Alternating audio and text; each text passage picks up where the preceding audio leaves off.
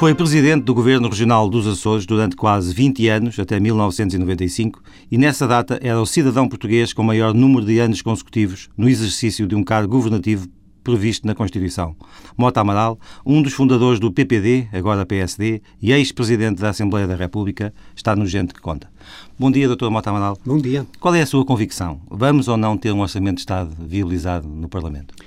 O meu desejo é que tal aconteça e que o orçamento seja viabilizado, não com o voto favorável do PSD, que efetivamente não se pode nunca rever nas políticas propostas pelo Partido Socialista, pelo governo do Partido Socialista, mas através da abstenção do maior partido da oposição. Não sei se isso vai acontecer, porque o modo como as negociações têm corrido e, sobretudo, a atitude eh, fechada da parte do governo nesta negociação pode vir a colocar em perigo um objetivo eh, estimável, desejável, eh, de interesse nacional. Mas acredita que neste momento o PSD ainda está a pesar uma possibilidade de um voto negativo? Eu julgo que sim. deduzir das declarações feitas até agora pela sua liderança. É certo que Pedro Passos Coelho tem a possibilidade de apresentar as suas diligências como o empenho por minorar os sacrifícios exigidos aos portugueses pela proposta de orçamento apresentada pelo Governo. E pode vir a declarar que, eh, pondo à frente dos interesses partidários o interesse nacional, viabiliza o orçamento através da abstenção do partido. Essa, aliás, foi a posição que o senhor defendeu também já há uns dias. Acha, achava e disse publicamente que o PST se deveria abster na generalidade e depois discutir na especialidade ponto por ponto. Acha que é possível o PS aceitar um, um, um governo um, governar com um orçamento definido pela oposição? Se isso acontecer, se depois na especialidade uh, tudo vier, muito, muito, muito, muito do, do clausulado do Orçamento de Estado vier a ser retificado. O PSD já apresentou as suas propostas e julgo que a aprovação delas, até a aceitação delas por parte do Governo, não iria descaracterizar o orçamento, iria sim, repito, minorar os sacrifícios pedidos às famílias eh, portuguesas. Agora, o, a atitude do PS é que tem sido uma atitude fechada. O PS prepara, parece-me, um cenário de ruptura relativamente ao orçamento. Mas eh, é preciso ver com toda a atenção o que é que dispõe a nossa Constituição nesse domínio. Se o Governo pensa que vai dizer ao país que, uma vez que o orçamento não foi viabilizado, o que eventualmente foi alterado na especialidade, então demite-se, ele não pode fazer isto. O Governo foi empossado legitimamente, o Governo foi eh, viabilizado na Assembleia da República, portanto foi investido pelo Parlamento, o Primeiro-Ministro não pode, por simplesmente, sair cantando e rindo para a porta fora, portanto, fosse com ele. Tem de assumir as suas responsabilidades e levá-las até ao fim. Mas poderia apresentar ao Presidente da República a sua vontade de sair. Sim, e o Presidente da República não devia aceitar esse pedido de missão isso não é assim, não, não é o governo que toma por sua iniciativa, Essa é a sua, é, por sua iniciativa o, o, desejo de sair e sai. Mas não, é... não. Isso tem que ser passado pelo crivo do Presidente da República e, se eu fosse o Presidente da República, não daria admissão. Remetaria o governo ao Parlamento para que apresentasse perante o Parlamento uma moção de confiança. E adianto mesmo, numa moção de confiança, o PSD deve abster-se. Está percebido. Eh, já, já que falou também no, no, Presidente da República, ter um cavaquista, eh, enfim, como Eduardo Catroga a negociar o orçamento, foi um sinal de que o Presidente da República eh, esteve atento ao, ao, ao problema e que exerceu a sua magistratura de influência sobre este processo. Isto, a presença do Dr. Catroga, antigo Ministro das Finanças, na liderança da delegação do PSD, foi lida pela opinião pública como uma atenção por parte do PSD às influências do Presidente da República. Por mim também, obviamente.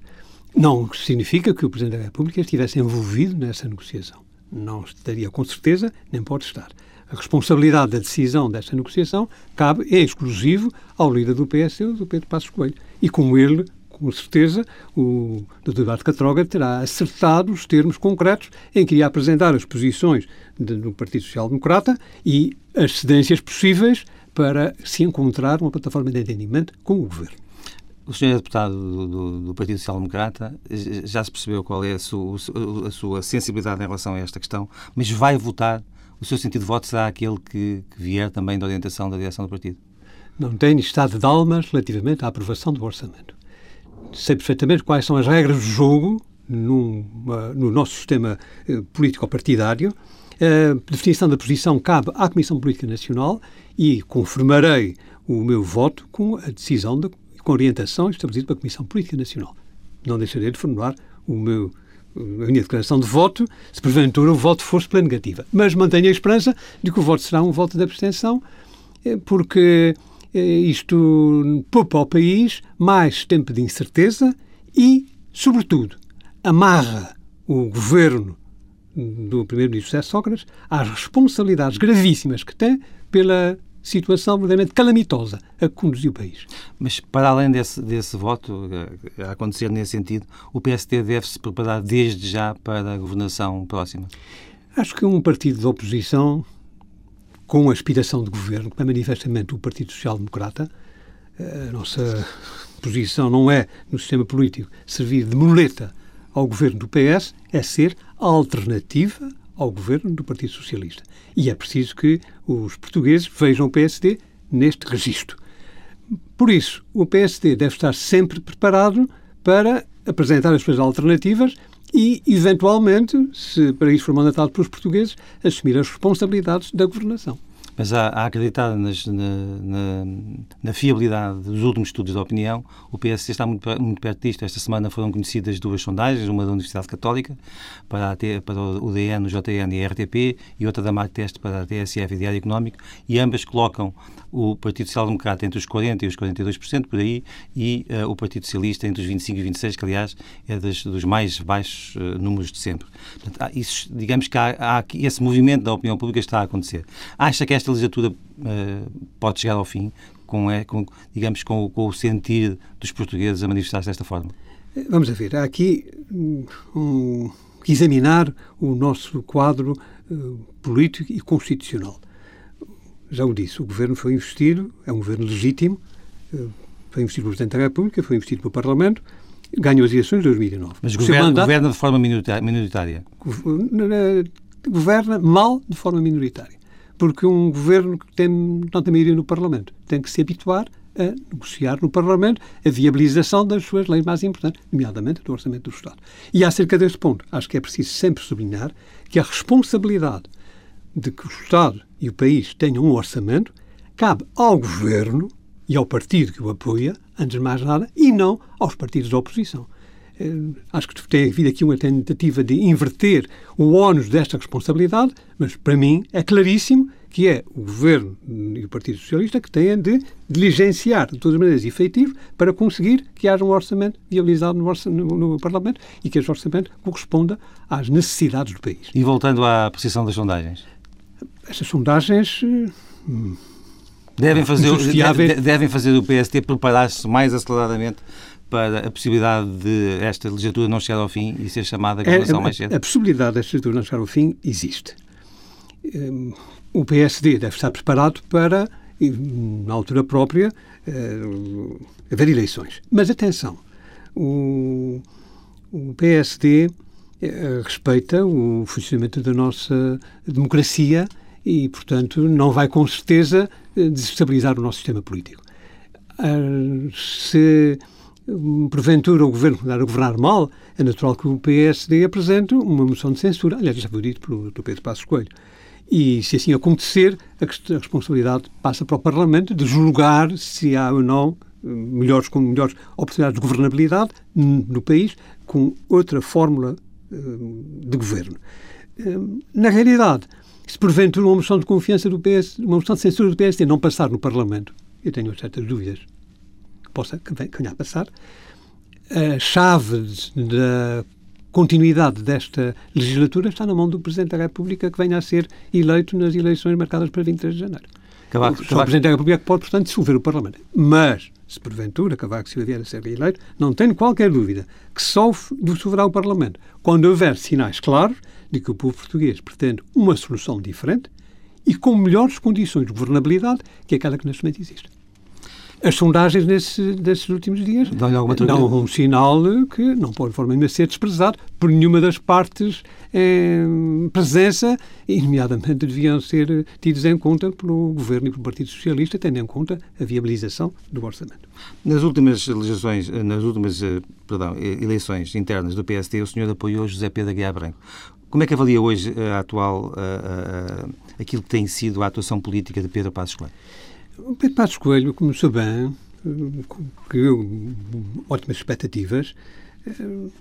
Teve alguns momentos, quanto a mim, menos felizes, nomeadamente o modo como foi apresentada a questão da revisão constitucional, mas não há dúvida que, tiro aí o chapéu à sua intuição política, o modo como conduziu o partido nesses últimos tempos relativamente à questão do orçamento, eh, julgo que prestigiaram perante a opinião pública, reforçaram a sua posição, os sinais tirados, retirados, da, que se podem retirar, pelo menos, das, dos estudos fiáveis de opinião pública, são favoráveis. Vê-lo como um potencial bom Primeiro-Ministro de Portugal? Ah, isso não se não nem qualquer dúvida. E julgo que ele poderá dizer, como disse João Barroso, que tem de ser, vai ser Primeiro-Ministro, não sabe é quando. Mas de repente pode acontecer até que seja mais breve do que se julga. De uma forma geral, como é que o senhor, que está há tantos anos na, na, na política, vê a atual geração de, de políticos que estão a aparecer? Uh, vê, há um sentimento generalizado de que tem havido uma perda de qualidade da classe política. É também essa a sua apreciação? Eu uh, entendo que a classe, que esses jovens que agora despontam para responsabilidades maiores no campo político uh, são gente do seu tempo. E o tempo deles é muito diferente do meu tempo a nossa sociedade mudou muito ao longo destes últimos anos e o modo como as pessoas cresceram, se formaram, é muito diferente daquele que se verificava na minha geração. Há, de facto, aqui uma diferença geracional. Não condeno de forma alguma a nova geração, hum, procuro compreendê-la, hum, percebo que os referenciais eh, são diferentes, há uma marca maior de um uma atitude pragmática eh, que busca a eficiência, o resultado, o sucesso. É uma atitude generalizada na nossa sociedade.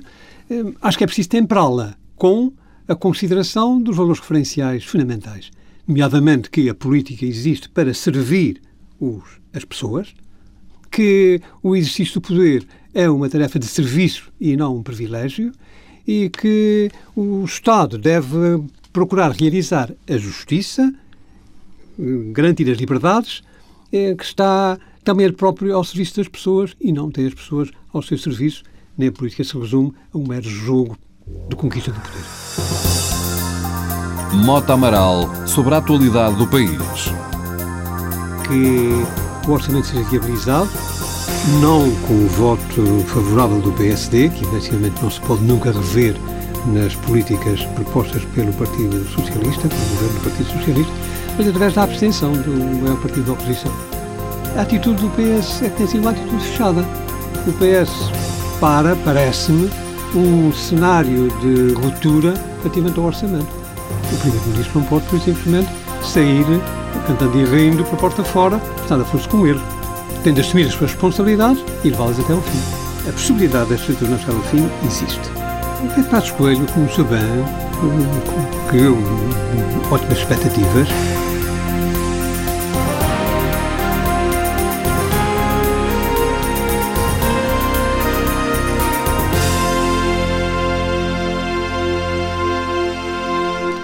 Eu gostaria de falar consigo também das eleições presidenciais que se aproximam, que vão ocorrer em janeiro, mas antes tenho que lhe colocar esta pergunta. Deixou sempre mais ou menos implícito que lhe agradaria ocupar o lugar de Presidente da República. Ainda uh, acalenta essa possibilidade?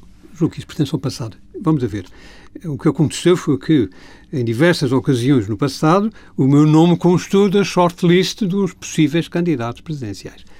Se, alguma vez falaram consigo nessa? Sim, alguma vez isso aconteceu, até por mais uma vez, verdade se diga mas... Do, pessoas do PSD do, ou, do, ou movimentos fora do partido? Dirigentes do PSD. Mas, em todo o caso, em qualquer das circunstâncias, vieram a, veio a verificar-se existirem candidaturas com melhores condições de sucesso. Olha, a última foi a do o professor Aníbal Cavaco Silva, como se viu, veio a ser eleito e desempenhar a sua tarefa com prumo e com satisfação para, o, para a perspectiva do Partido Social Democrata. E esse horizonte para si extinguiu-se? Neste momento o lugar está ocupado e tudo indica, e, e, para os próximos cinco anos já está definido o jogo.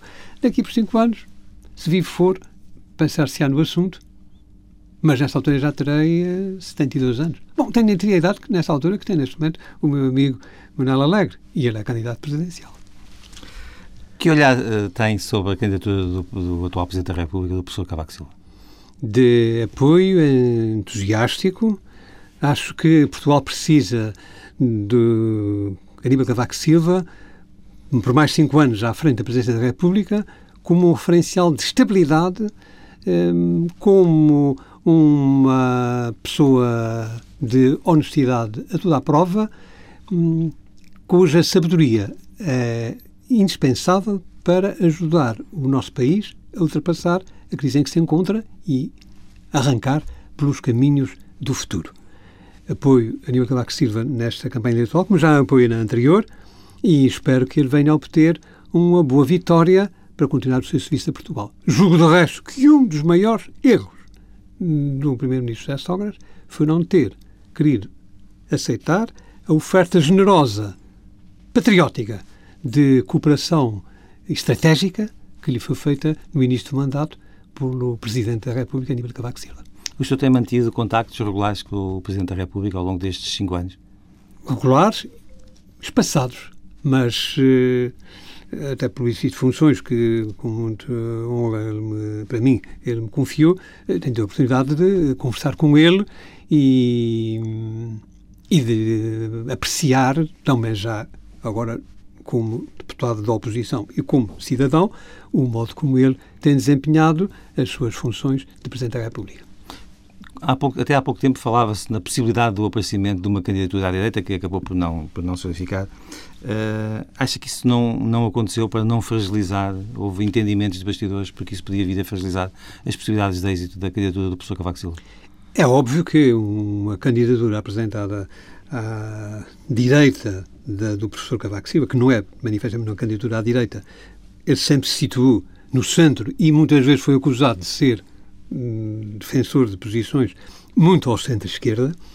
É preciso recordar isso do, do, historial da sua governação.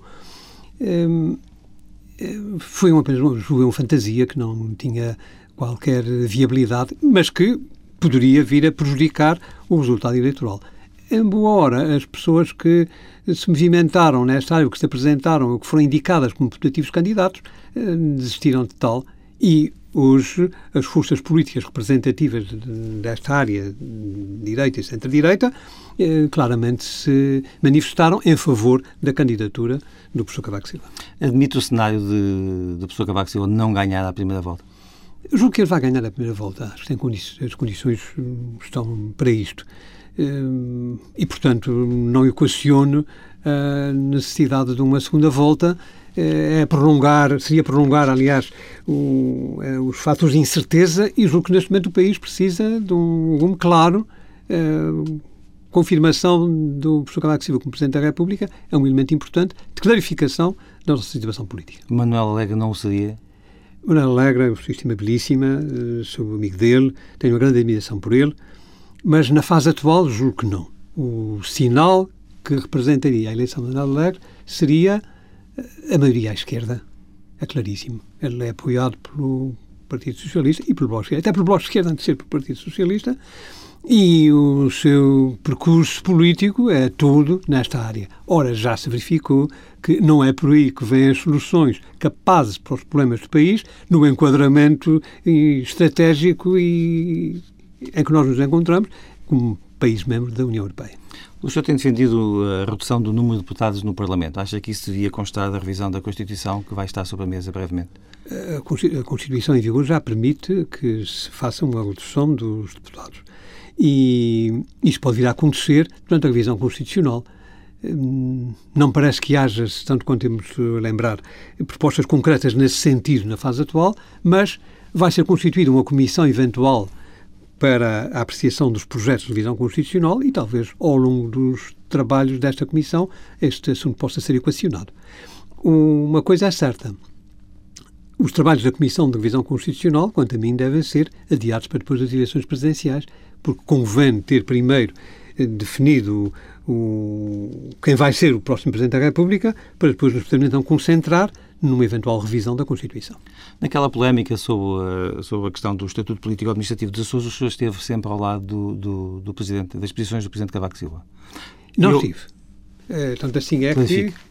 Vamos a ver. Acho que tinha razão. No entanto, eu votei favoravelmente o Estatuto eh, por eh, considerar que ele representava uma peça importante da confirmação da autonomia constitucional dos Açores. Mas, faz, mas faz, faz, sentido que seja mais difícil dissolver a Assembleia Regional do que a Assembleia uh, da República? Não faz sentido qualidade nenhuma e por isso sempre manifestei contra essa proposta concreta e, e apresentei propostas alternativas na comissão competente na discussão da especialidade que o PS rejeitou e daí veio a gerar-se um atraso na aprovação do Estatuto e o ressurgir de uma polémica à volta da autonomia insular que manifestamente considera inconveniente para a estabilidade constitucional do país e, nomeadamente, para a inserção da autonomia constitucional dos Açores dentro do quadro das instituições políticas nacionais. Portanto, compreendeu perfeitamente a posição do Presidente da República? Absolutamente, porque ela era, correspondia a uma doutrina perfeitamente clara, que é os poderes do Presidente da República só podem ser definidos na Constituição e não podem ser alterados por leis avulsas. O PS, sabendo isso perfeitamente, insistiu na sua uh, medida. O resultado foi que o Tribunal Constitucional veio declarar inconstitucional esse artigo concreto, contra o qual eu tinha votado na altura em que ele foi discutido na especialidade, como já disse. Como é que recorda, passado estes meses, a Comissão de Inquérito à Ação do Governo de José Sócrates no processo de TVI, da qual o senhor foi Presidente? Acho que a Comissão fez um trabalho bom, dentro das condições possíveis e no quadro das eh, competências que cabem às comissões de inquérito.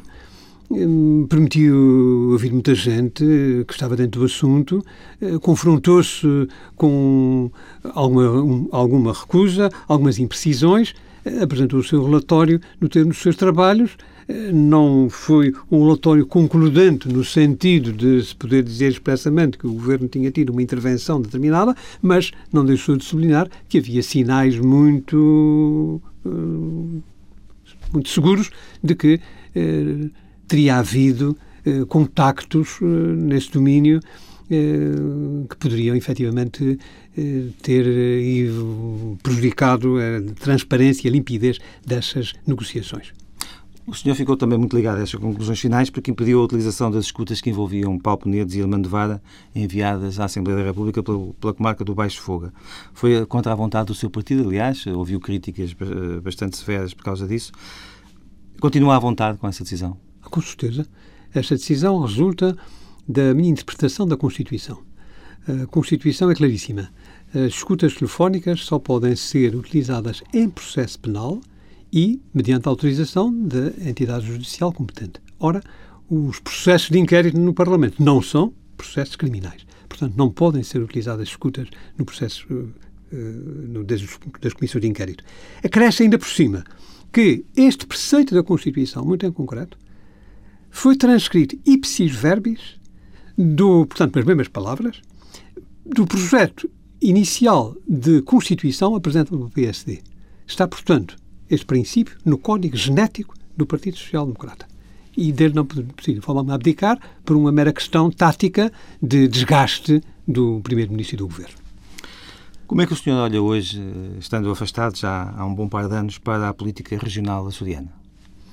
Sobre a política regional açoriana não faço qualquer comentário público. Adotei esta linha de rumo desde há 15 anos, quando deixei as funções de Presidente do Governo Regional, e não me tenho dado mal com ela. Com isto, deixo todo o campo livre para que quem me sucedeu nas funções de Presidente do Governo Regional exerça, conforme o seu juízo, essas mesmas funções. E para quem me sucedeu na liderança do PSD, assuma as responsabilidades de líder do maior partido da oposição, que é o que neste momento é o PSD e é o mandato que recebeu do eleitorado nos Açores, com plena liberdade e sem que haja de maneira nenhuma qualquer sombra eh, no exercício da sua liderança. O senhor, mas o senhor chegou a elogiar a ação política em determinadas alturas do, do atual presidente Carlos César que lhe sucedeu. Mantém essa apreciação positiva daquilo tem sido o seu mandato dele? Relativamente a alguns assuntos, com certeza que acho bem.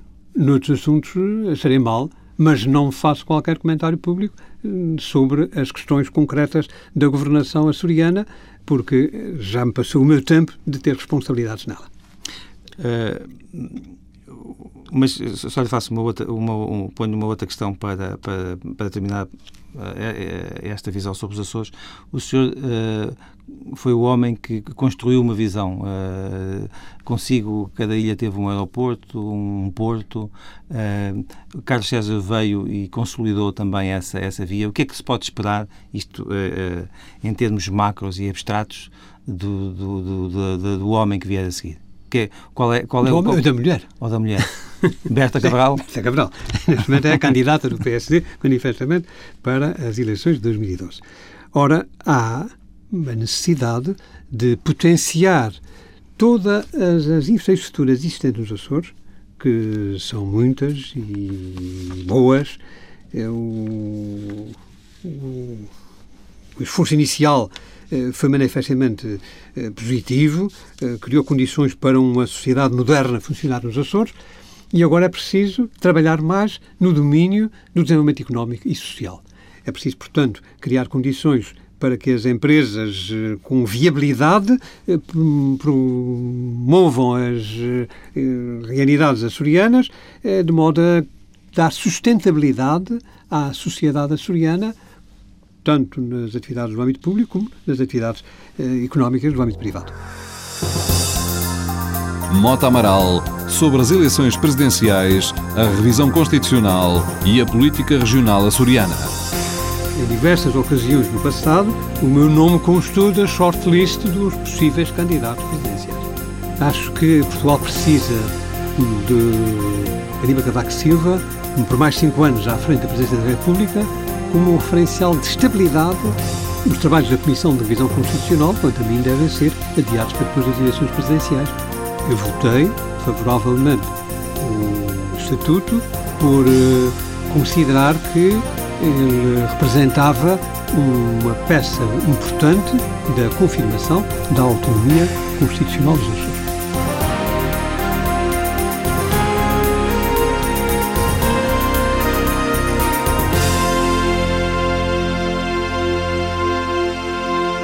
Gostaria de lhe colocar algumas questões de caráter mais, mais pessoal, que também costumam estar presentes nestas, nestas entrevistas. O senhor foi uh, tido como um dos mais notórios membros, e é, continua a ser, da, da Opus Dei. Qual é o seu estatuto na prelatura? Eu sou membro da Opus Dei há 50 anos. Sou um membro igual a qualquer outro. Não tenho qualquer uh, responsabilidade especial, uh, até por exercício, por decorrências, pelas limitações que derivam do exercício empenhado de atividades no exterior dedico-me a elas com todo o vigor, eh, sem prejuízo da minha vinculação à obra, como já disse, há quase 50 anos. É verdade, quando, quando, quando está em Lisboa, portanto, uh, julgo que passa os fins de semana nos Açores, vive numa... Atenção, atenção, a minha perspectiva é diferente. Eu passo o meio da semana nos Açores, e, em Lisboa, e vivo nos Açores. A, a, a, realidade é a mesma do ponto de vista do número de dias que estou de um lado ou no outro, mas a perspectiva é completamente diferente. E, e quando está em Lisboa, uh, vive... Vive numa, numa residência do Opus Dei, sim, senhor, isto é, isto é verdade. Diga, diga uma coisa, a ideia de que, uh, que os cidadãos, a maior parte dos cidadãos em Portugal têm da Opus Dei, como da maçonaria, são uh, organizações mais ou menos secretas, fechadas, que favorecem a, a construção de, de, carreiras políticas e não só. É injusta essa apreciação no que diz respeito ao Opus Dei? No que respeita ao Opus Dei é absolutamente injusta. Desde logo o Opus Dei é um organismo da Igreja Católica, uma abertura pessoal da Igreja Católica, é perfeitamente transparente, é, os seus responsáveis são absolutamente conhecidos, é, os seus objetivos também, o seu direito próprio também, tudo isto é público e notório. E de modo algum, o Opus se preocupa com as carreiras dos seus membros, quaisquer que elas sejam, políticas ou propriamente privadas. Eh, cada um atua conforme as suas capacidades pessoais e sob sua exclusiva responsabilidade, com absolutíssima liberdade. Isto aprendi diretamente do fundador e é uma lição que não esqueço e que, de modo algum, admitiria que pudesse vir a ser inflectida. Já se auto-intitulou o último romântico uh, do 25 de Abril. O é que é que quer dizer com isso exatamente? É que continuo a olhar para o 25 de Abril como um momento de liberdade, de ruptura com o, um passado de. Uh, de repressão e de limitações de, para a vida dos cidadãos que de, e de pobreza e de atraso de forma alguma desejo que volte a Portugal. E, e relembro sempre o que foi de um momento para o outro ver transformadas em realidade aqueles sonhos de liberdade e democracia que tinham sido acalentados ao longo dos meus anos de vida ativa, responsável, cívica, e depois naquele envolvimento maior que tive no período eh, do Conselho de Marcelo Caetano, quando militei na ala liberal com grande entusiasmo, junto com Francisco Sá Carneiro, o Compromisso Balsemão e vários outros. O senhor é o único ex-presidente da Assembleia da República com longa atividade como deputado, depois dessa, dessa data. Não, não o aborrece esse papel menor? Não, de forma alguma. O papel de deputado é importantíssimo e eu comecei a minha atividade política como deputado. Sempre me considerei eh, deputado. Acho que a função de deputado, que, que infelizmente muitas vezes é, é vilipendiada e até desprezada, é uma função de altíssima dignidade os deputados são eleitos diretamente pelo povo para o representarem em defesa dos seus interesses. E eu sempre assumi o, meu mandato nesta perspectiva. Recordo-me, na minha primeira candidatura, em 1969, de alguma vez ter dito isso nos discursos dos seus comícios, que desejava ser como os tribunos da plebe da antiga República Romana, aqueles que representavam os interesses do povo perante o poder. Depois vim a ter, durante bastantes anos, responsabilidades no plano, no plano executivo, mas sempre fiz questão de manter o meu lugar na Assembleia da República. Sempre fui o cabeça de lista do PSD às eleições para a Assembleia da República. E por isso, logo que terminei as minhas funções como Presidente do Governo Regional dos Açores, eh, por concluir que efetivamente 20 anos era já muito tempo, eh, voltei ao meu lugar eh, no, no, Palácio de São Bento, eh, neste momento, enfim, tenho muito gosto nisso e muito honra nisso, o, atendendo à minha anterior encarnação no período anterior ao 25 de Abril, o deputado que há mais anos tem lugar no hemiciclo histórico do Palácio de São Bento. O senhor leva mais de, de 40 anos de atividade política. Qual foi o cargo de, que deu mais satisfação?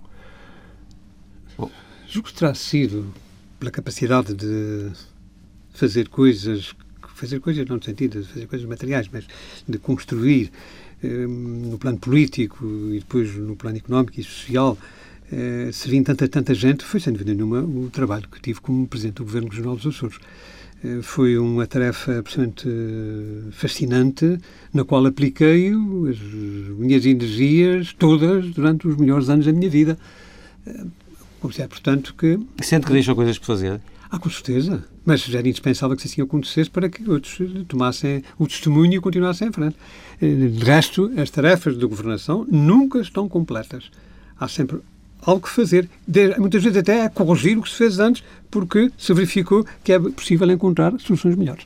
O senhor fez parte da, da, da Mas também gostei muito de ser Presidente da Assembleia da República. Até uma vez, comentando com o jornalismo, ah, gosta de ser Presidente da República? Perguntei-lhe, respondi-lhe com uma pergunta Nota-se assim tanto, porque o cargo de Presidente do Parlamento, eh, pela ligação que tem com todas as forças políticas, perante a qual deve-se atuar com a maior independência, é de resto a tradição consistente, permanente, na nossa Assembleia da República, felizmente, para a honra nossa, de, de todos os portugueses, é, dá também muita satisfação eh, poder eh, assegurar que o Parlamento, onde se sentam os representantes legítimos de todo o povo português, funciona bem, funciona correspondendo às suas responsabilidades constitucionais e às expectativas que os cidadãos têm de que seja um serviço real a Portugal, que o projete, que prestigie. Acho que é para isso que o Parlamento existe e esta a principal preocupação que o Conselho tem que ter quem exerce a magistratura presidencial. O senhor esteve, esteve na Assembleia, hum, mesmo antes do 25 de Abril, fez parte da liberal da Assembleia Nacional. Qual foi o momento mais difícil que viveu naquela casa durante todos esses anos? Nesse período? Não, não, nesse período e no ah, outro. Bom, nos isso, outros, então, muitos. O, vamos a ver. Eh, do ponto de vista também de, de construção, hum, o momento mais exaltante da, toda a minha carreira política no Parlamento é, sem dúvida nenhuma, a Assembleia Constituinte. Uh, na altura em que pode-se dizer la crème de la crème da, da liderança portuguesa nas várias correntes de, eh, políticas converge no histórico Palácio das Cores para construir as bases num Portugal novo, um Portugal livre e democrático. E isso foi, sem dúvida, um período absolutamente eh, fascinante também. Um período em que até uh, esteve sequestrado. Exatamente. Mas foi um pequeno episódio. Uh, como, toda, como, toda, como toda a Assembleia. Significativo. Foi um pequeno episódio muito significativo. Mas uh, o, os trabalhos da Assembleia, trabalhos exigentes, que, trabalhos empenhativos, em que todos punhamos o melhor de nós próprios, isso, enquanto decorria pelo país uma revolução, no sentido estrito da palavra, um dos, quais, um dos cujos objetivos era também fechar as portas da Assembleia Constituinte considerá-la desadequada dos objetivos revolucionários. Ora, combater contra este impulso revolucionário e garantir a genuinidade dos ideais, desses tais ideais românticos do 25 de Abril, de liberdade para todos os cidadãos, de uma democracia real, que fosse não apenas política, mas também económica, social, cultural, e que estivesse plasmado na Constituição e nos permitisse ter bases para uh, com os outros países europeus, como felizmente veio a acontecer, ah, isso foi, de facto, sem dúvida nenhuma, um, uma tarefa uh, magnífica e, enfim, tenho imensa honra que o, a minha assinatura também esteja lá no original autógrafo da Constituição de 1976. Disse-me disse há pouco que continuava a viver nos Açores. Vai lá todas as semanas? Eu já disse, venho cá todas as semanas. Quando o Parlamento funciona e quando há sessões plenárias. Porque, enfim, isto será talvez. Portanto, das, faço, das boas reformula a pergunta. Volta à casa todas as semanas? sim, senhor. Amanhã, às 15h15, estarei voando pela Portela fora, a caminho dos Açores. E, o, e, e ele dizer que esta, esta minha ligação à, às ilhas é uma ligação vital. Eu sou açoriano, dos quatro costados. A minha família é açoriana desde há centenas de anos.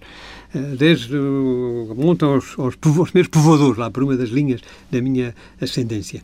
E, e por isso me sinto bem é? nas ilhas e me sinto, como às vezes, enfim, talvez com alguma prosápia, digo, como os titãs, aquelas figuras da mitologia que, quando caíam à terra nas suas lutas, recobravam as forças por tocavam junto da sua mãe, que eram filhos da é terra. E como é que... Eu também sinto a necessidade de tocar a minha terra para recobrar forças e manter este meu propósito, que é também um propósito vital e corresponde à responsabilidade pelo exercício do meu mandato de deputado de estar atento aos problemas dos Açores e estar na primeira linha de defesa dos interesses dos Açores na Assembleia da República. Como é que preenche esses fins de semana? É, com a minha família. Tenho uma família grande. Atividade política, nada? Também, com certeza. Olha, ainda agora neste fim de semana vamos ter um seminário organizado pela Comissão Política uh, Regional do PSD, uh, que é destinado a um debate sobre uma reflexão e um debate sobre a situação económica do país, no qual participará o professor Augusto Mateus, a convite da, da um, líder do PSD, Berta Cabral, e de resto, os políticos eleitos estão em ação política sempre porque basta-me sair à rua para imediatamente encontrar pessoas que me vêm dizer isso, que me vêm falar daquilo, que me vêm perguntar e acontece E acontece isso? Acontece, ah. e de resto é um dos aspectos mais gratificantes da atividade, da, da, minha atividade como deputado e que eu mais aprecio. Julgo, aliás, que o, o a, a tendência, o risco de os políticos se isolarem em clubes reservados, em meios sem contato com o povo, aparecendo apenas pelas campanhas eleitorais, tem sido uma, é, isso é mais que o risco, é, é uma realidade. Tem sido uma das razões pelas quais a democracia se enfraquece. E esta, eh, nem sequer eh, a mediatização eh, e dispensa esse contacto direto, vivido com a população, com os nossos eleitores. E de resto, aprende-se muito com esse contacto e o, quando ele se perde, então Isso sim se empobrece a ação política e isso dificulta o desempenho das responsabilidades políticas. Um açoriano, quando regressa à casa, como eu estou a casa ao fim de semana, paga entre cerca de 230 a 250 euros para fazer. Uma, uma madeirense paga quatro vezes menos. Como é que o senhor olha para essa questão? É um dos problemas complicados que tem de ter solução. Aliás, é uma das questões nas quais uh, as autoridades açorianas, tanto no poder como na oposição, e a Assembleia Legislativa, no seu conjunto, se tem empenhado muito vivamente. Espero que tenham um resultado, bom resultado nos seus, uh, nas suas diligências, porque isso também ajudará a fomentar as ligações entre os Açores e o território continental da República e esta uh, ligação afetiva que, que é bom que se desenvolva entre quem aqui vive e nos Açores encontrará, em passeio, em turismo, em descanso, uma possibilidade também de refazer as suas forças naquela terra tão bela que tem uma concentração de beleza máxima por quilómetro quadrado de superfície. Já definiu o prazo para a sua reforma? Eh, bom, eh, na realidade já passei os 65 anos, mas como agora dizem que a idade da reforma vai ser aumentada, eh, enquanto a lei me permitir, estarei disponível para estar ativo na política com muito gosto. Mota Amaral, sobre a sua vida pessoal. Eu membro do há 50 anos, sou um membro igual a qualquer outro, não tenho qualquer eh, responsabilidade especial, sempre me considerei deputado. Acho que a função de deputado, que infelizmente muitas vezes é, é vilipendiada e até desprezada, é uma função de altíssima dignidade. O momento mais exaltante da, da minha carreira política no Parlamento é, sem dúvida nenhuma, a Assembleia Constituinte. Esta minha ligação à, às ilhas é uma ligação vital. Eu sou açoriano, dos quatro costados. A minha família é açoriana desde há centenas de anos desde o, monta aos, aos, aos meus povoadores, lá por uma das linhas da minha ascendência.